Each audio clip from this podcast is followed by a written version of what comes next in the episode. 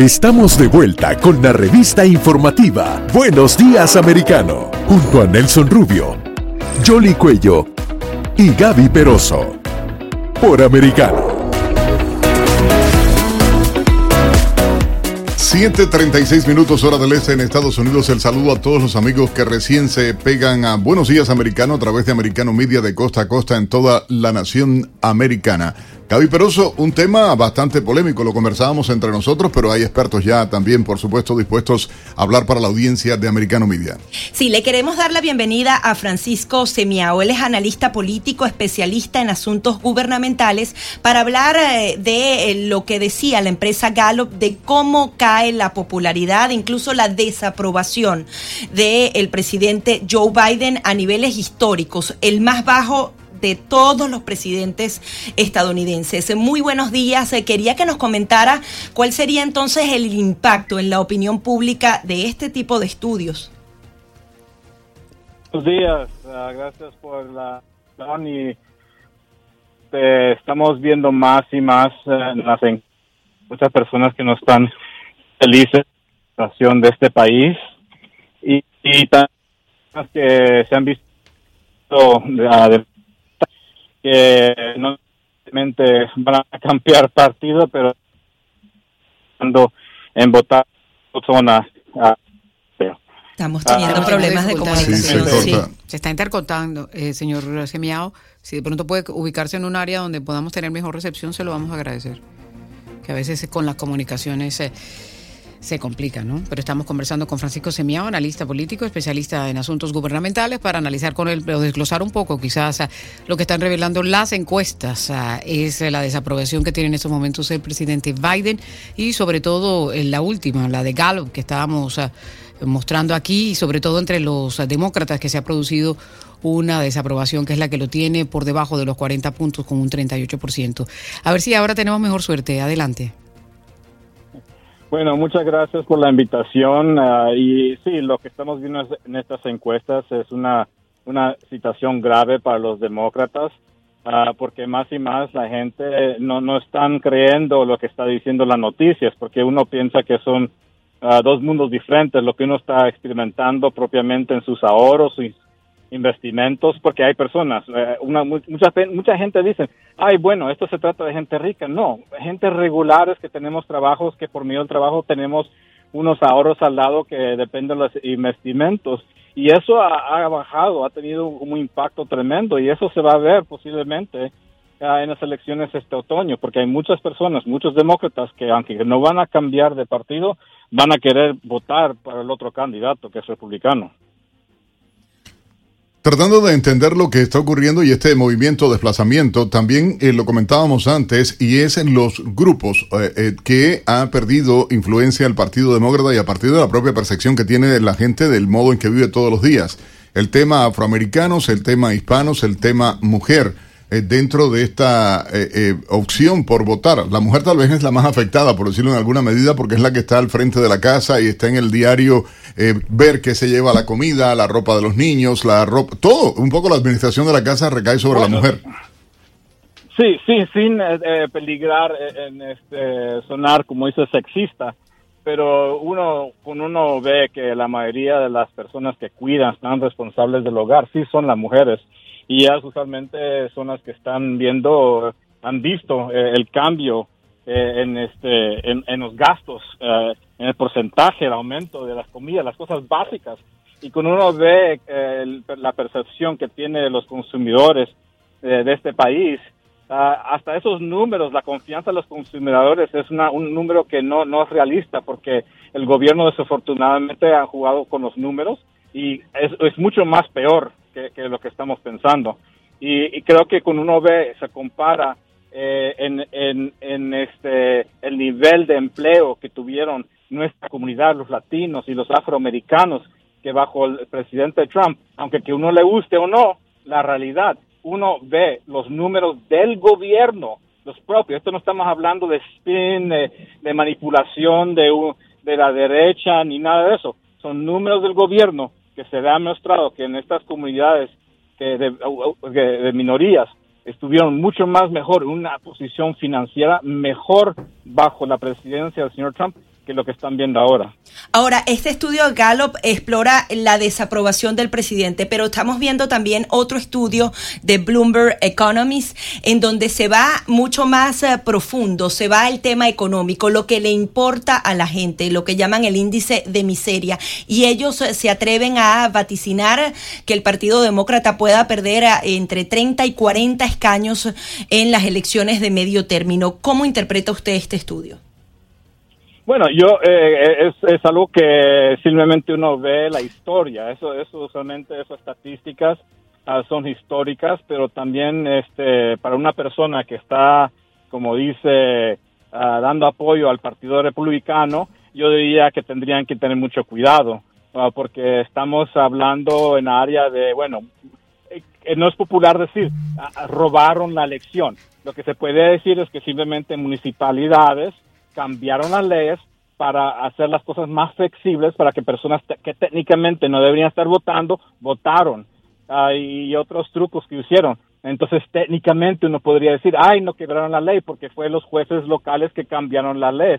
Entonces, yo no diría que eso está garantizado. Eh, creo que es una cosa que los que quieren ver este un republicano ganar, o decir, si uno quiere ver la casa, la Cámara de Representantes y el Senado cambiar de poder este otoño, tienen que salir y votar. Es bien importante. Y esto no se trata nada más de, demócratas y republicanos, estamos hablando de la dirección de este país, estamos hablando de la seguridad de este país, no, no solamente de personas peligrosas, pero también de la economía de las familias, el futuro de nuestros hijos.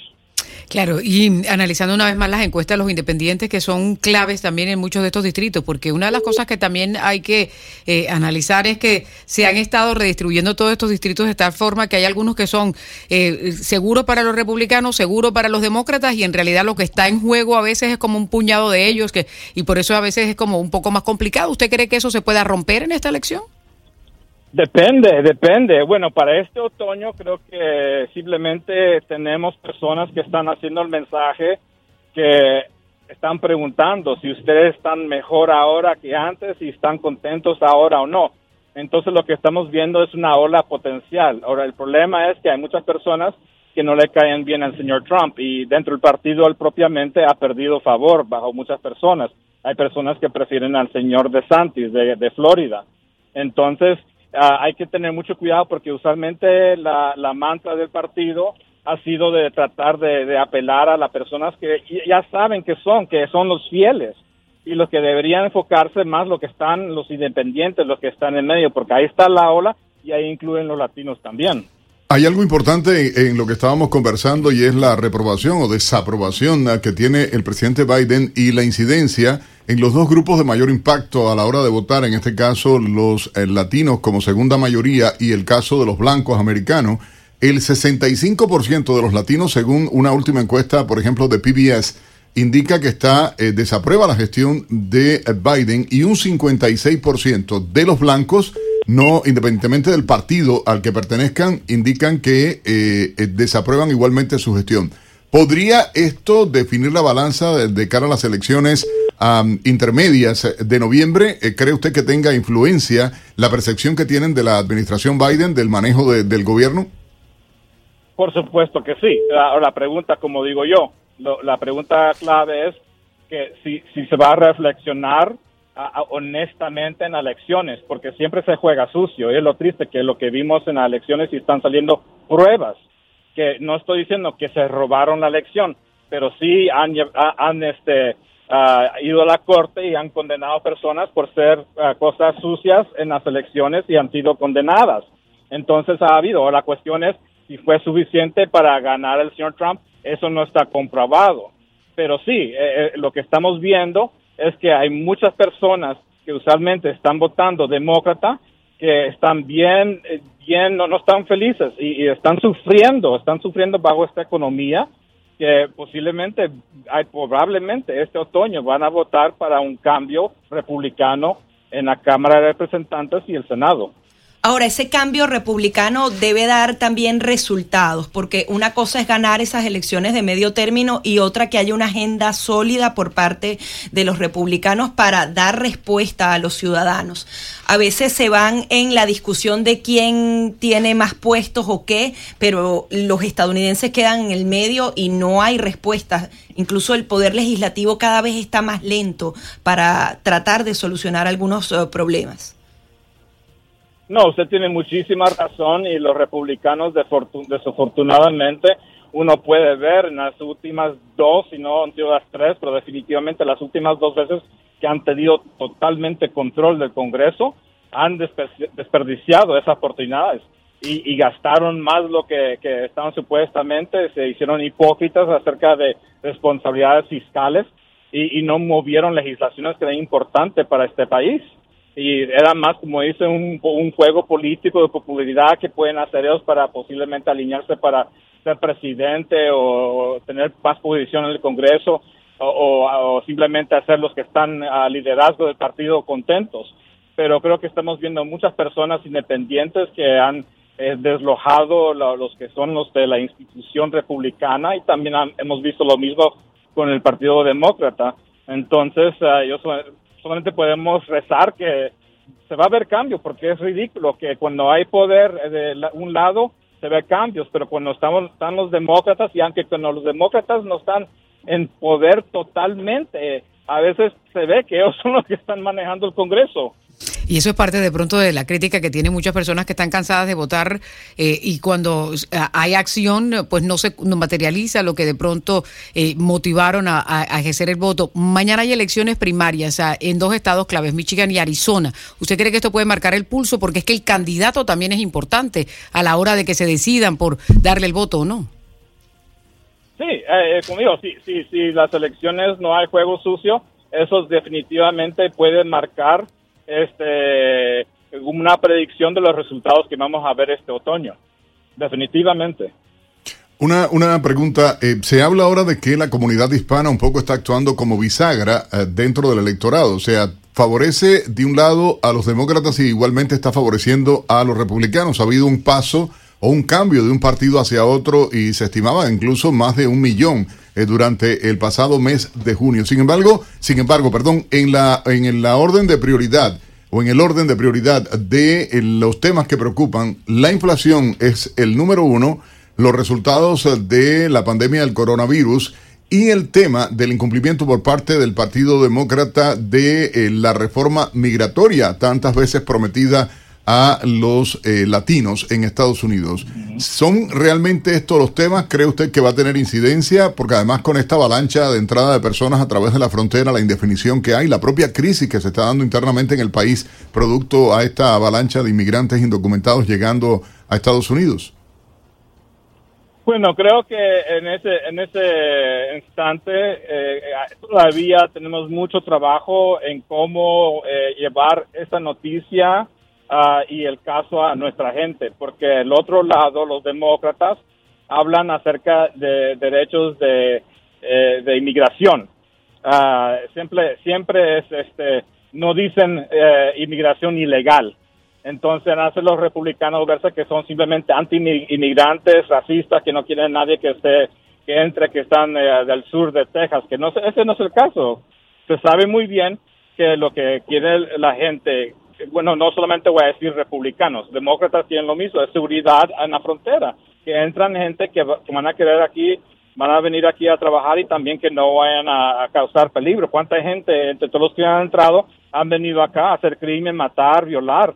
Y eso es lo, más triste. Pero para los demócratas o para la gente que quieren estas fronteras abiertas, para ellos es un juego. Y, y esto no es una cosa, una conspiración o que una persona en la derecha está diciendo esto esto ha sido que han sido grabados líderes, personas importantes, importantes del Partido Demócrata, ah, diciendo que lo que están haciendo es entrar gente que van a, van a, aumentar el partido, que van a, ah, van a votar demócrata. Es un juego político, pero mientras lo que están haciendo es poniendo a riesgo a, nuestras comunidades.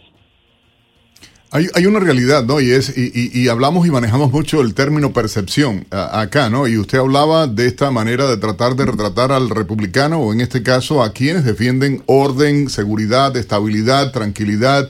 Eh, eh, las propias informaciones del gobierno federal hablan de la entrada de eh, o captura de terroristas en la frontera, de la captura de delincuentes, de narcotraficantes, o sea, más allá de, cualquier eh, eh, opinión sensible desde el punto de vista de inmigración, vamos a estar claros, sin embargo, esa estigmatización de querer retratar al republicano a partir de lo que se está pidiendo, porque hoy los que más están chillando, gritando, alarmados son los demócratas, los alcaldes de las grandes ciudades eh, norteamericanas, en este caso Washington, también Nueva York, o el caso de Chicago, que están muy alarmados por la situación que tienen con la el arribo de, miles de inmigrantes indocumentados que no tienen dónde poner, no tienen cómo atenderlos, justamente por toda esta situación de descontrol que ha habido en la frontera.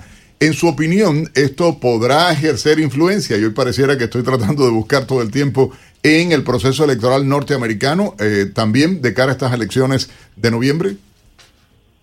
No, claro que sí. Y, estas eh, líderes demócratas de estas ciudades fueron los originalmente que estaban diciendo que ellos estaban considerando y hasta pasaron proclamaciones eh, por medio de sus cámaras, proclamaciones diciendo que eran ciudades las santuarias y que estaban este, diciendo que todos que eran ilegales, ah, que estaban y bienvenidos a la ciudad y que estaban otorgando beneficios y los, iguales los de los ciudadanos de esa, esas ciudades. Entonces creo que hay mucha gente en esos en esas ciudades ahora que ya están eh, que ya no aguantan por el crimen y, la situación este, los impuestos, porque hay que, hay que subir impuestos para mantener toda esta gente que está ahí.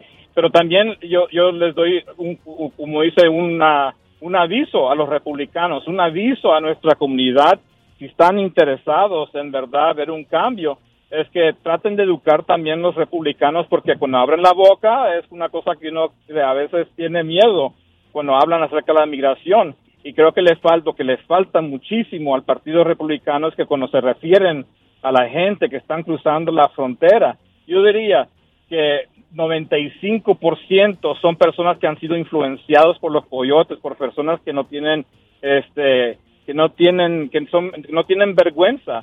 Y, y muchas de estas personas son, están desesperadas para tomar este viaje que es tan peligroso, pero deberían tratarlas como gente humana. Claro, han quebrado la ley, y, están llegando a este país sin, sin poder sostenerse, que para mucha gente hay que, como dice, eso es parte que impacta también los servicios humanos, lo que cuesta eso para mantener muchas personas. Y no tampoco no estoy diciendo que no tenemos que, que, ah, cerrar totalmente la frontera o no tener, como dice, humanidad, pero sí, a referirse a estas personas hay, hay que tener, como dice, un poco más de humanidad, declarando lo que es inmigración ilegal, pero a la misma vez tratar, como dice, el diálogo de que las personas se aseguran que lo que están hablando es tienen compasión de estas personas también, porque inmediatamente decir, bueno, quebraron la ley, y, son criminales porque quebraron la ley cruzar la, la, frontera. Bueno, les voy a decir un secreto y espero que nadie aquí vaya a pasar de más. Yo soy criminal también porque estoy yendo un poco más de la velocidad que está aquí en la autopista.